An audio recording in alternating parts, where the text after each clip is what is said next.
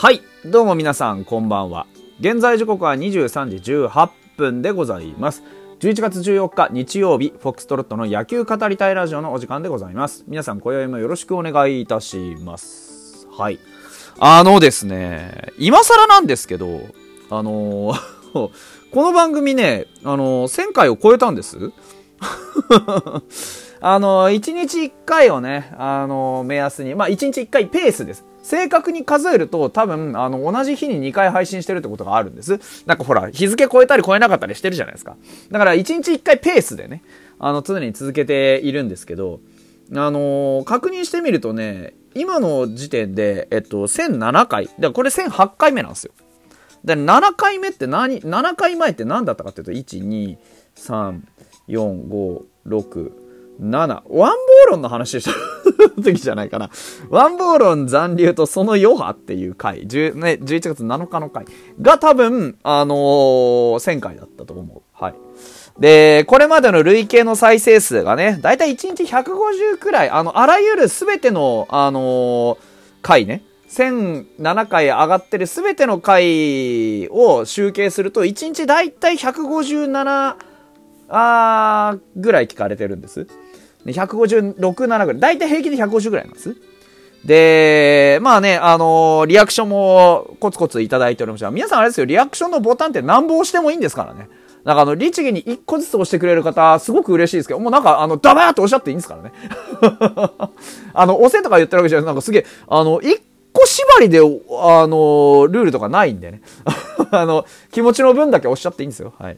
えー、で、まあ大体ね、フォロワーは、あの、常にね、10ちょっといかないくらい。あの、大体ね、8名平均ぐらいでね、増え続けているという感じです。なので、あの、現在の累計のフォロワーが今日時点で6699人。えー、累計リアクション数が24,688。で、累計配信数が1007。で、累計再生数が18万3923というところになっておりました。皆さんありがとうございます。本当にあの、数多くやってるからこうやってね、あの、たくさん数字が積み重なってるだけで、1000で割ったら大したことない。だいたいね、あの、そんなね、大した数字じゃないんです。ただ、その、大した数字じゃないんですけど、コツコツコツコツ皆さんが聞いてくださったりね、あの、何かして反応してくださったりとか、フォローしてくださってるからこそ、えー生まれてる数字なんで、本当にあの、ありがとうございます。本当、あの、感謝しかない。で、そうやって皆さんが、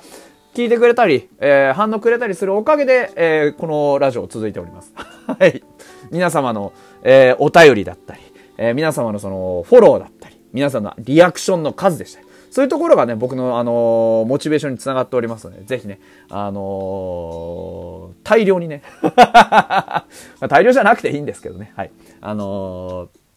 コツコツで構いませんので、えそういうのをね、くれれば嬉しいなというふうに思います。はい。で、本日の話題2つあります。1つ目、まあ、とりあえず、こっちの話をしましょうか。えー、上原健太の話。皆さん、上原健太という選手を知っているでしょうか？ああの、上原健太という選手はですね、実は、あの、すごく才能がある選手でですね、あの、なん、なんて言ったらいいんだろうね。あのーまあ、我々の中の認識、ファイターズファンの中の認識ではね、実はその、ちょっとこう才能を持て余しているという感じの選手なんです。あの、2015年のドラフト1位ででしてね、6年ぐらい経つんですよ。で、今27歳で、で、あの、モデルにスカウトされたこともあるっていうね、192センチ、83キログラムのね、えー長身左腕なんです。すごくね、スラッとして、えー顔もですね、かっこいいね、あのーピッチャーなんですけど、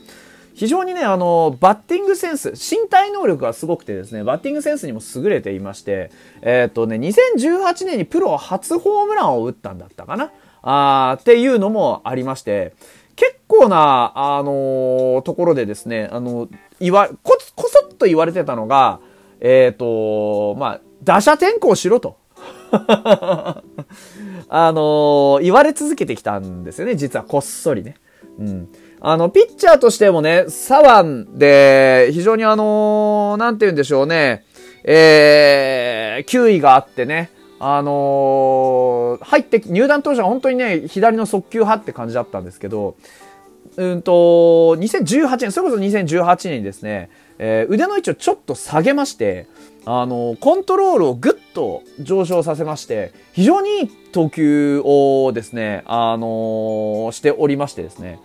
で、後半戦になってからかな、あの、4勝をこうぐぐっと上げてですね、これは覚醒きたか？と思うとですね、2019年、2020年は、またちょっとあの安定しないピッチングに戻ってしまってですね、えー、常に言われているのは、あの、190センチ身長があるのに、体重が83キロしかないんですよね。これって結構あの、身長からするとかなり細身でですね、えー、常に言われ続けてるのがちょっとスタミナがないと。その、えっ、ー、と、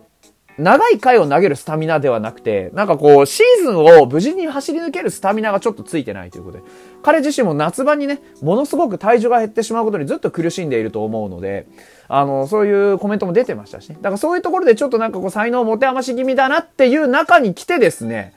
まあ、突然っていうわけじゃないんですが、あの、誠しやかに囁かれていた噂の半分が叶うということになりました。えっ、ー、と、14日、投打の二刀流に挑戦するということを明かしたということでね。あのー、打撃練習に参加してですね、あの、怪我で出られないなんていう時にチャンスを増やすことができると。試合に出れるなら、どんな形でもいいと語ったというところで、えー、ロングティーでは作越えを記録したりしたということでね、あの、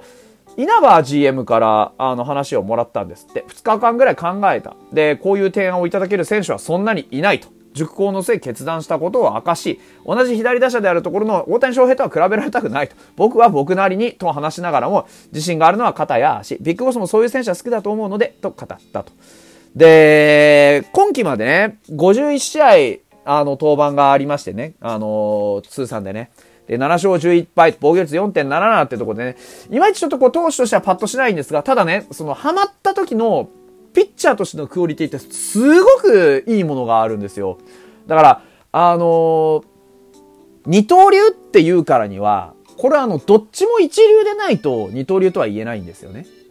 うん。大谷翔平がそうだったように。だから、上原くんもしそれにチャンスがね、あって、その、まあ、本気でね、取り組むことができるんだったら、君はどっちも一流にならなきゃいけないぞっていうことだけは、僕は言っておきたいんですね。うん。二刀流ってそんなに軽くないし、二刀流ってそんなに簡単じゃないと。で、栗山監督がね、これに関、栗山元監督がね、これに関してはちょっと後押ししたらしいんです。だから、あの、とにかくやれと。うん、まずやれと。まずやって、そこから考えてみろというようなことを言ったらしいという報道も出てました。ですから、とにかく、とにもかくにもやってみるってことには価値がある。やって、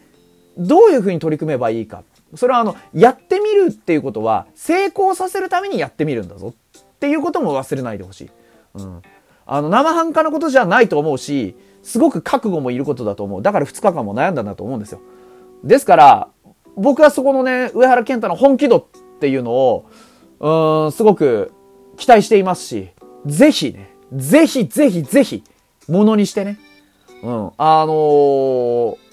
真の上原健太の価値みたいなものをね、うん、体現してほしいなというふうに思っております。はい。で、その栗山さんなんですけど、なんかね、ちらっと出てきた、まあ、あの、報道によりますと、まあ、野球日本代表侍ジャパンの次期監督候補が、まあ、どうやら栗山さんらしいと。いうのが球界関係者の話で分かったという共同通信の記事が出ました。えー、稲葉監督がね、退任して GM になりました。で、後任誰にするかっていうのをずっと水面下で進めていたらしいと。で、次の主要な国際大会っていうのが、実は23年の、あのー、まあ、ワールドベースボールクラシック WBC になるという見通しなんですね、第5回。で、そこに栗山さんが取り沙汰されていると。で、これ、二つ見方ができると思うんですよ。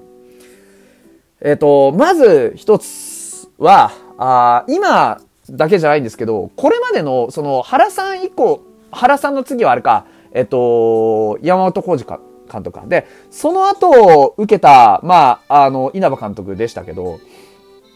あの、稲葉監督が結果を残したことによって、えっ、ー、と、まあ、その、まあ、野球日本代表内における日本ハム罰というか、日本ハム税というか、の、まあ、あのー、評価が高まっているということが大きく挙げられるんじゃないかと。だから、日本ハム関係者から選びやすい土壌が揃ってるってことですね。だって、立山さんもいましたし、金子コーチだって言ってたし、ね、メインキャストがほとんど、あのー、稲葉さんで、稲葉さんそもそも、日本代表の監督やってた時も、ファイターズから出向して、要はファイターズが許可出して出してたみたいなね。もともとファイターズに席残したまんまそっち行ってるから、だからそういうことも考えると、ファイターズのその関連で選びやすい土壌が整ってんですよね。だそういうことがすごくまず一つある。だから、第一候補として、まあ、稲葉監督からの流れとして、まあ、栗山さんっていうのが、ば、まあね、こう、いいタイミングで上がってきたのかなというのは思うんですが、まあ、それ以上に大きいのが、まあ、大谷翔平でしょうね。うん。だから、栗山さんがさ、こうやって監督になりましたってもし万が一なったとしたら、まあ間違いなくやっぱり大谷翔平をね、あの、ギャグじゃなくて大谷翔平を翔平できるでしょ？まあ、できるっていうか、大谷翔平からしたらやっぱり、あの、断りづらくなるよな。あ栗山さんに誘われて、うん、まあ、栗山さんがそういう意図を持って大谷翔平を呼ぶかどうかはわかんない。自分がね、翔平俺なら来てくれるよなっていう使い方をするかわからないけど、でも、多分これを実現させようとしている人たちからすると、まあ大谷翔平の集客力というのは WBC の価値を高めるためにめちゃくちゃ有効だろうなというのは思いますわね。うん。まあいずれにせよどうなるかわかりませんから、あのー、状況は注視していきたいなというふうには思います。はい。というわけで本日はここまでにしたいなと思います。それではまた明日。